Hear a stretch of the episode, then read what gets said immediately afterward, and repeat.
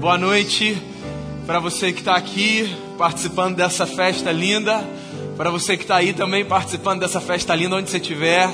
Que a graça de Jesus, esse menino maravilhoso que nasceu e mudou a nossa história, seja sobre a sua vida, sobre a sua casa, sobre a sua família. Eu quero ler no Evangelho segundo Lucas, capítulo 2, do verso 8 ao 20. O texto diz assim: olha só. Havia pastores que estavam nos campos próximos. Durante a noite tomavam conta dos seus rebanhos. E aconteceu que um anjo do Senhor apareceu-lhes, e a glória do Senhor resplandeceu ao redor deles, e ficaram aterrorizados. Mas o anjo lhes disse: Não tenham medo, estou lhes trazendo boas novas de grande alegria que são para todo o povo.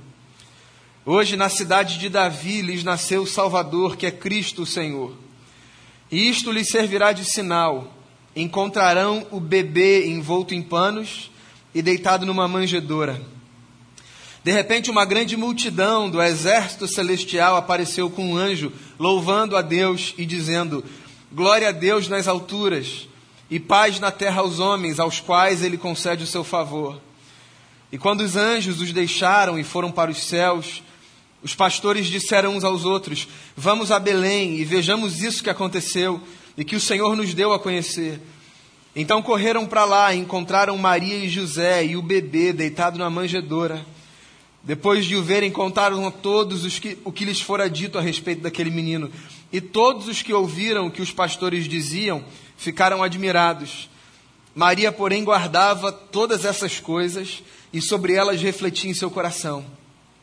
Os pastores voltaram, glorificando e louvando a Deus por tudo que tinham visto e ouvido, como lhes fora dito. Palavras de Lucas, nosso irmão na fé. História do nascimento de Jesus, nosso Senhor. Engraçado como a gente se prepara para o Natal, né? Há toda uma estação que nos prepara para essa grande festa, para esse grande dia, para essa celebração. Aqui, por exemplo, o nosso culto de ações de graças sempre aparece como um marco. A gente agradece pelo ano que está chegando ao fim e a gente prepara o coração, a decoração da igreja, toda a nossa agenda para essa grande celebração de 25 de dezembro. A gente antecipa o Natal, a gente sabe que dia é esse, quando ele vai chegar. A gente marca no calendário, os nossos encontros estão mais ou menos organizados. A gente convida amigos, famílias para a igreja, para casa. A gente pensa no prato, a gente prepara a mesa, a gente compra presente. Há toda uma organização para esse dia que é o dia sobre todos os dias. Talvez. Mas eu fico pensando no primeiro Natal. Se é que houve alguma preparação, algum ensaio, algum arranjo, algum roteiro, algum esquema.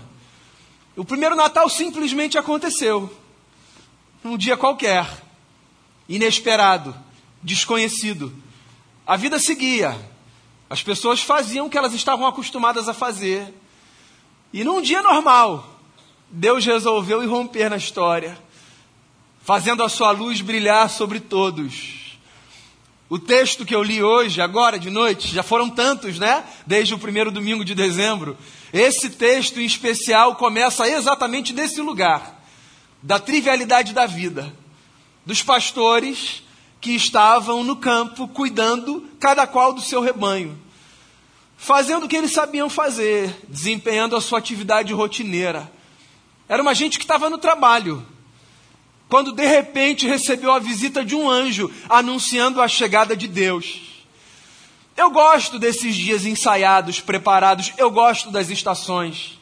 Eu gosto da gente preparar a nossa cabeça, sabe, o nosso espírito para uma grande festa. As antecipações, sobretudo para os ansiosos, elas cumprem um papel.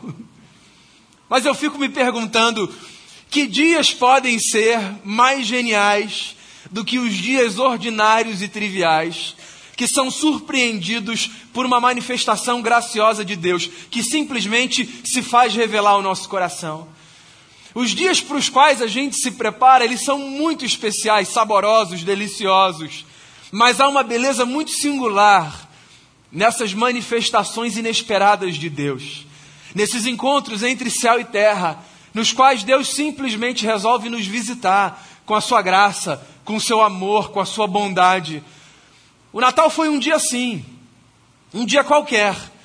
Para aqueles anjos, pelo menos, foi assim. Para aqueles pastores, na verdade, foi assim. Visitados por um anjo, que do céu apareceu, dando a eles a mais bela notícia.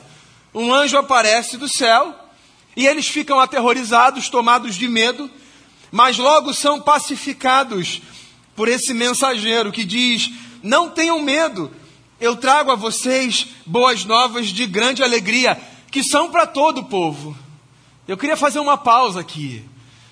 Nem todo mundo celebra o Natal de Jesus enquanto festa, enquanto experiência comunitária, enquanto marco de vida. O que não significa que essa boa notícia não seja para essa gente também. Veja o que o anjo diz. Eis que trago boa notícia para todo o povo. O Natal é notícia dos céus para todo mundo. É o recado de Deus para toda a humanidade. Há quem já tenha tomado consciência dessa grande notícia. Há quem ainda viva às cegas, sem perceber que a luz mais forte do que o sol um dia brilhou sobre nós. Mas a boa intenção de Deus não é apenas para mim, nem apenas para você. Não é para um punhado de gente, para um pedaço de povo. O Natal é a pacificação de toda a humanidade. É a notícia de que Deus nos deseja bem a todos e todas. Há uma vontade no coração de Deus, que tem a ver com o meu coração e com o seu também. E com daquelas pessoas que a gente conhece, e outras tantas que a gente desconhece. Tem a ver com quem a gente gosta, inclusive com quem a gente desgosta. Porque o que o anjo disse quando apareceu aos pastores no campo foi: Não tenham medo, eu trago boa notícia para todos vocês. Hoje nasceu na cidade de Davi o Salvador, que é Cristo Senhor. E aí eles se perguntam no coração: quais serão os sinais? Se a notícia é essa, e se o recado é para todo mundo, nos deem alguns sinais. O que a gente precisa perceber? Para onde a gente precisa olhar? Quando a gente chegar lá, para onde a gente se dirige? Aí vem a notícia mais subversiva aqui do anjo, sabe? Ele diz assim: vocês vão encontrar um bebê numa manjedoura. Olhem para ele. Olhem para essa criança. Esse bebê é o salvador da humanidade. Você está tão acostumado com a história do Natal que talvez você nem se dê conta de quão subversiva é essa mensagem, né? Porque pensa comigo, se a notícia é que Deus resolveu finalmente chegar entre nós, se Deus resolveu se revelar à humanidade, se dos céus o Criador veio para fazer paz conosco, há tantas maneiras gloriosas, espetaculares pelas quais ele poderia chegar, né? Numa carruagem, rasgando os céus com um coral de anjos, dando recados inquestionáveis para todos os corações. De alguma forma que todo mundo em qualquer lugar pudesse ver, testemunhar, contemplar. Deus escolhe um outro caminho, improvável, incomum, inexplicável. Ele resolve nascer numa manjedoura, num lugar insalubre, entre os animais, numa cidade cheia, com as hospedarias lotadas, de modo que não havia nenhum espaço para o Filho do Eterno. Acho que um recado é dado. Se a gente quer encontrar Deus nessa vida, a gente precisa olhar com atenção, inclusive para os cantos mais desprezados. Sim, não é apenas aqui que ele se revela, nesses espaços clássicos, sugestivos, para os quais a gente se dirige dizendo e pensando: eu vou lá ouvir Deus, me encontrar com Ele, afinal de contas, aquela é a casa do Senhor. Sim, venha para cá e eu espero que as suas experiências aqui sejam experiências de encontro com Deus. Espero mesmo. Mas quando você sair daqui, nos cantinhos do mundo, nos lugares inesperados, sobretudo aqueles para os quais você olha e no íntimo diz: Aqui eu não vou encontrar Deus. Será que não? O anjo diz para os pastores: sigam para lá e olhem para o menino. Ele é o Salvador. E eu fico imaginando essa experiência aquecendo o coração daqueles homens, de modo que eles deixam o rebanho nas montanhas e eles se dirigem para Belém da Judéia. E quando eles chegam lá, eles encontram a cena anunciada pelo anjo. Eles encontram um homem jovem, uma mulher jovem e um bebê na estrebaria. E eles param diante daquele bebê. E uma cena se transforma. Quando eles contemplam o Cristo numa manjedoura, aí sim os céus se rasgam. Todo o ordinário é substituído por uma paisagem extraordinária, porque é exatamente isso que acontece quando a gente se depara com o Natal de Jesus. O Natal de Jesus é a possibilidade da gente enxergar o ordinário a partir de outras lentes. O Natal de Jesus é o recado de que quando a gente contempla a face de Deus num menino, tudo isso que diz respeito à nossa vida cotidiana pode ser visto com uma outra perspectiva, com uma outra beleza. As coisas triviais, os encontros comuns, as reuniões com quem a gente está acostumado a se encontrar, as paisagens que a gente vê, quando Deus passa a habitar o nosso coração, parece que as coisas ganham outra cor. E é como se os céus se rasgassem mesmo diante de nós. É como se a gente visse as mesmas coisas de forma completamente diferente. Porque é isso que o Natal de Jesus faz com a gente. O Natal muda a nossa forma de enxergar o mundo a presença de Jesus entre nós faz com que esse mesmo mundo, que é casa de Deus e nossa casa, seja encarado a partir de outra perspectiva. Então a cor que a gente não via antes, agora a gente passa a ver. Há uma doçura que não havia, que agora passa a ver. Há uma ternura que não fazia parte e agora faz. Há uma misericórdia, uma bondade, uma capacidade de perdoar. É o mesmo lugar. É a mesma terra que você pisa, é o mesmo chão. Você está na mesma casa, mas tudo muda. Não porque você virou uma pessoa perfeita, mas porque o Natal de Jesus reorganiza a gente. Eu falei isso hoje de manhã, queria repetir. Essa é uma das coisas mais maravilhosas que o Natal faz com a gente. Ele reorganiza a nossa vida. Olhar para aquele menino faz com que a nossa vida seja, de alguma forma, uma experiência contínua, contínua de céus se rasgando e anjos aparecendo. A gente vê recados de Deus por aí. Não porque a gente foi tomado por uma espécie de obsessão e agora tudo que a gente vê é Deus. Não. Mas é porque parece que agora a gente passou a usar outras lentes. E quando a gente vê um pôr do sol lindo no arpoador, é mais do que um pôr do sol lindo no arpoador. Quando a gente come uma comida deliciosa, é mais do que uma comida deliciosa.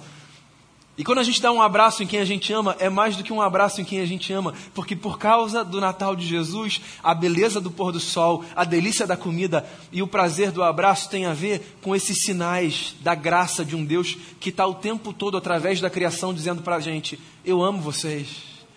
Então a gente vê as coisas de outra forma, os anjos aparecem e a primeira cantata de Natal é entoada. Um anjo anuncia o nascimento de um menino.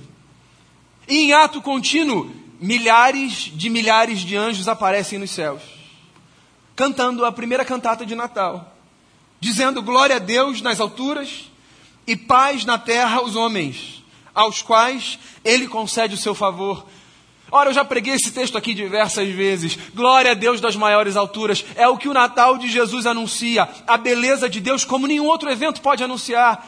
Glória a Deus é isso, é o anúncio da beleza de Deus. A chegada de Jesus entre nós é a manifestação mais intensa da beleza de um Deus que é visto por aí. A gente tem esse privilégio, né? De viver numa cidade linda, cheia de beleza, de modo que a gente vê Deus o tempo todo, para onde quer que a gente olhe. Mas existe uma singularidade da beleza do eterno que a gente só encontra quando o Natal passa a fazer parte da nossa experiência visceral, não da nossa experiência anual de um calendário litúrgico, mas da experiência visceral da nossa vivência de fé. Glória a Deus nas maiores alturas e paz na terra entre os homens. Paz, paz entre nós, não guerra, paz é o que Deus deseja. Por quê? Ora, porque Ele nos quer bem. Vou repetir o que disse ainda há pouco a mim, a você, a quem a gente conhece, a quem a gente desconhece, a quem a gente gosta, a quem a gente desgosta. Deus quer o bem de todo mundo. Pode dizer por aí para as pessoas, tá? Pode se lembrar disso nos seus encontros aí, nos desejados, nos indesejados. Deus não está só do nosso lado. Deus está do lado de todo mundo. quer o bem de todo mundo, deseja paz em todos os lugares. Glória a Deus nas maiores alturas e paz na terra entre os homens, aos quais ele concede o seu favor ou aos quais ele quer bem. Quando os anjos os deixaram, foram para os céus, os pastores disseram uns aos outros: Vamos a Belém, a gente precisa ver isso que foi anunciado e que o Senhor nos deu a conhecer. E acontece o que eu disse ainda há pouco: eles correm para lá, eles se deparam com essa sagrada família, com essa bendita família, e eles reverenciam um menino. E uma coisa linda acontece.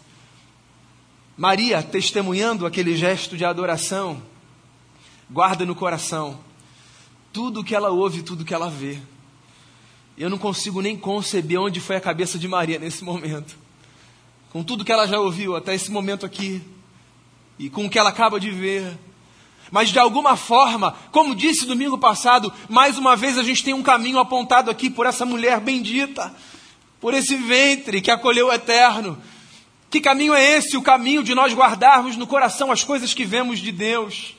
Os recados de Deus para a nossa vida não são para serem desperdiçados, descartados. Guarde aquilo que você vê da parte de Deus, guarde. Guarde aquilo que você ouve da parte de Deus, guarde. Leva para a vida, vai ser útil em algum momento. As experiências que você tem, tome nota delas, pegue uma caneta, pegue o seu celular, anote o que Deus fala com você, registre. Pegue as coisas e leve para a vida. É uma forma da gente guardar no coração. Está aqui Maria, vendo, ouvindo, presenciando, testemunhando e guardando no coração. Porque o coração, meu amigo e minha amiga, é esse baú onde a gente guarda as experiências que embalarão a nossa jornada, sobretudo nos dias difíceis. E ela está ali diante de um bebê que é seu, mas que não é só seu, é de todos nós. Porque, como disse o profeta, e nós cantamos hoje aqui, um menino nos nasceu, um filho se nos deu a todos nós. Aquela mulher bendita teve um privilégio de carregar no ventre um menino que nasceu para todos nós, para que pela sua vida, eu, você, quem a gente conhece, quem a gente desconhece, quem a gente gosta e quem a gente desgosta, todo mundo, experimentasse a paz, a doçura e a transformação maravilhosa que só a presença de Jesus é capaz de nos oferecer. Aquela noite, comum, cotidiana, corriqueira, Deus resolveu aparecer, nascer e mudar radicalmente a história de um grupo de pastores o Natal, as crianças cantaram domingo passado, né? Nasce aqui também. Vem comemorar. Jesus nasce aqui também. Não foi isso que elas cantaram? Essa história é o anúncio de uma experiência que acontece vezes sem conta, em todos os lugares do mundo. Você não precisa esperar o dia 25, não.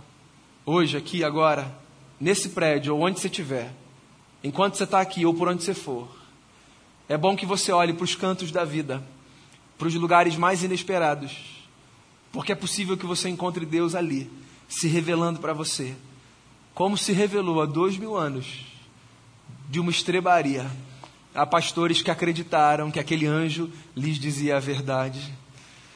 Quando na sua vida cotidiana você perceber que Deus está te conduzindo para um lugar, vá com atenção, com o coração aberto. Anote o que você vê.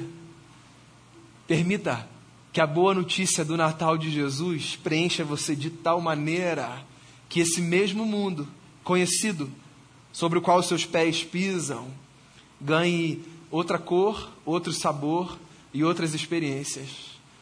E guarda no coração tudo que Deus falar para você, porque é com esse alimento da parte de Deus, sobre mim e sobre você, que a nossa vida é sustentada. Jesus nasceu. Quantas vezes você já ouviu isso, né?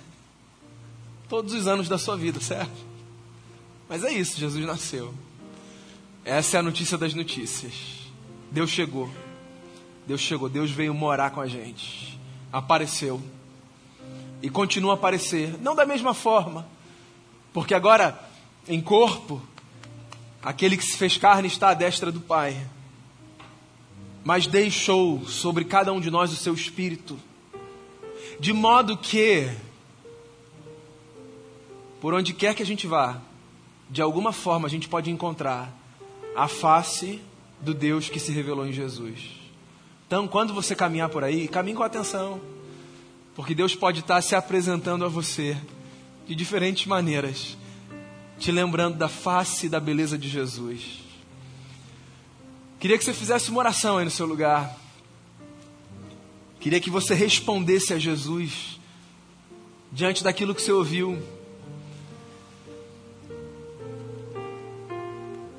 É muito fácil a gente vir para cá, para esse prédio sugestivo, chamado de igreja, com o coração aberto para ouvir Deus e com os olhos bem atentos para ver de Deus o que Ele quiser revelar. Esse é o lugar mais fácil da gente ver Deus. Mas daqui a pouco essas luzes vão se apagar e a gente vai sair para o ordinário. A gente vai voltar para o lugar para onde os pastores voltaram ou de onde partiram. A gente vai para o nosso campo e se Deus aparecer ali para você, na fala de alguém, no abraço de alguém, você vai voltar para sua casa.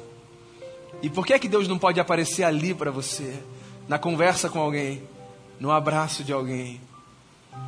Olha com atenção para as estrebarias desse mundo.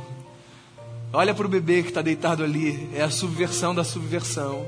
É o improvável do improvável não fossem orientados pelo anjo, é possível que eles olhassem para o José, depois para Maria e por último para o bebê. Mas era no bebê que estava a face do eterno.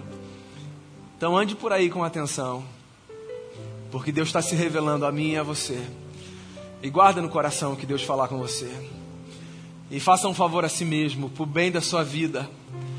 Viva para adorar esse menino que nasceu, esse filho que se nos deu. Jesus, Tu és a razão da nossa esperança, o motivo da nossa vida. Tu és a nossa canção. A beleza de Deus se revela na tua face, como não se revela em nenhum outro lugar. Diante de ti a gente tem uma certeza: o Senhor deseja nos oferecer paz. E diante de ti a gente experimenta uma coisa a bondade e a misericórdia do Senhor nos seguem todos os dias. A gente está aqui para te adorar, Jesus.